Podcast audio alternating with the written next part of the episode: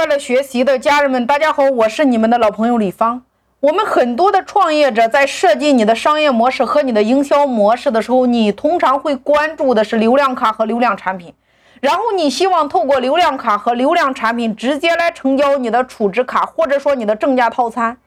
但是在今天，大家一定要注意一个现实的问题：所有的流量都是有成本的。如果你是线下做的拓客，那么你线下的印刷的成本和你的小蜜蜂的成本，或者说你线下你的销售团队的成本，这些都是硬开支。如果你是线上，那么线上它引流也是有成本的。你看今天你在抖音上，你的短视频想持续的上热门，你得用抖加来推广呀，叫花钱买流量呀。你直播间想要有人，你也需要给直播间来花钱买流量，无论是小时榜还是音浪打赏。你看今天你在美团上，除了你的入驻费，你还需要有扣点费，还有竞价费，也就是别人看到你的店点击一次多少钱。今天你在拼多多上也一样，你也需要花钱买流量。今天哪怕你在西马上，你也一样。所有的平台，它首先。你要牢记，它是一家广告公司，它赚的叫广告费，它对用户是免费的，它对商家来说，你想要获得流量，你需要给平台付费，除非你看罗永浩做直播，那抖音官方在给他推流呀，你像薇娅、李佳琦、刘涛，他都属于官方推流，你像知名的企业家董明珠。他也是官方在给他推流。作为创业者来说，今天你所使用的任何一家平台，大家一定要牢记，它首先是一家广告公司。互联网公司盈利的第一种方式就是问商家收广告费，它对用户是免费的。你要想获得源源不断平台的流量怎么办？很简单，花钱买流量。免费的流量也有，我在零基础玩转抖音专辑里边和二十一天玩转美团这些专辑里边，包括社群营销这些专辑里边，我都有详细的拆解。我们如何获取免费流量？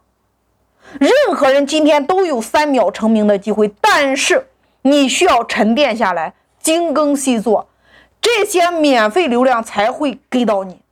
那作为门店或者说公司。我们要持续不断的发展。你除了自媒体运营部门之外，我们还需要花钱买流量。所以很多行业引流的成本是越来越高。我给大家举个案例，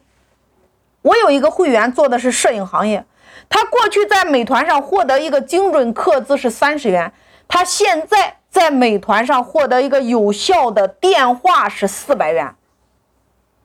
你看，我还有一个会员，他是做美容行业的，他在美团上获得一个精准的客资，也就是获得一个微信联系方式，就是五百块钱左右。你看，流量贵，但是你还必须做，因为用户习惯改变了呀。过去用户在大街上找呀，今天用户在手机上找，他打开美团，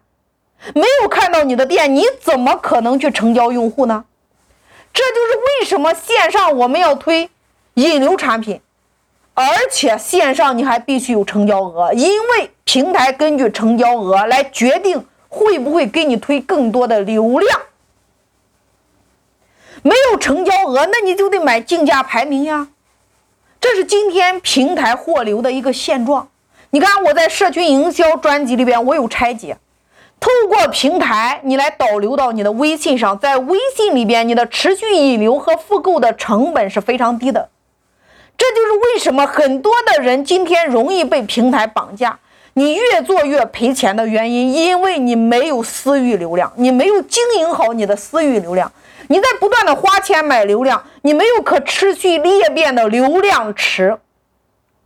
那如果你是线下，那么你线下的小蜜蜂，你还要给补贴加提成，所以你线下的引流成本也非常高呀。那如果你忽略了这个成本，你直接从流量产品到储值套餐，或者说你的正价套餐的转换，你会发现你很痛苦，因为如果流量没有转换，那么你的这些钱是不是白白的浪费掉了？所以你的这个成本会更加的高，因为这些没有成交的客户的引流成本，它自然会转嫁到你已经成交的客户身上。所以，我们要想上流量不浪费，那么我们要去设定第三个卡项，叫做回头卡，或者说回头产品。也就是当我的流量卡没有成交客户之后，它是一个在流量卡到储值卡当中，能够让客户再次回头的。让我有再次机会来成交客户的卡项或者产品，你必须设计有这样的一个卡项。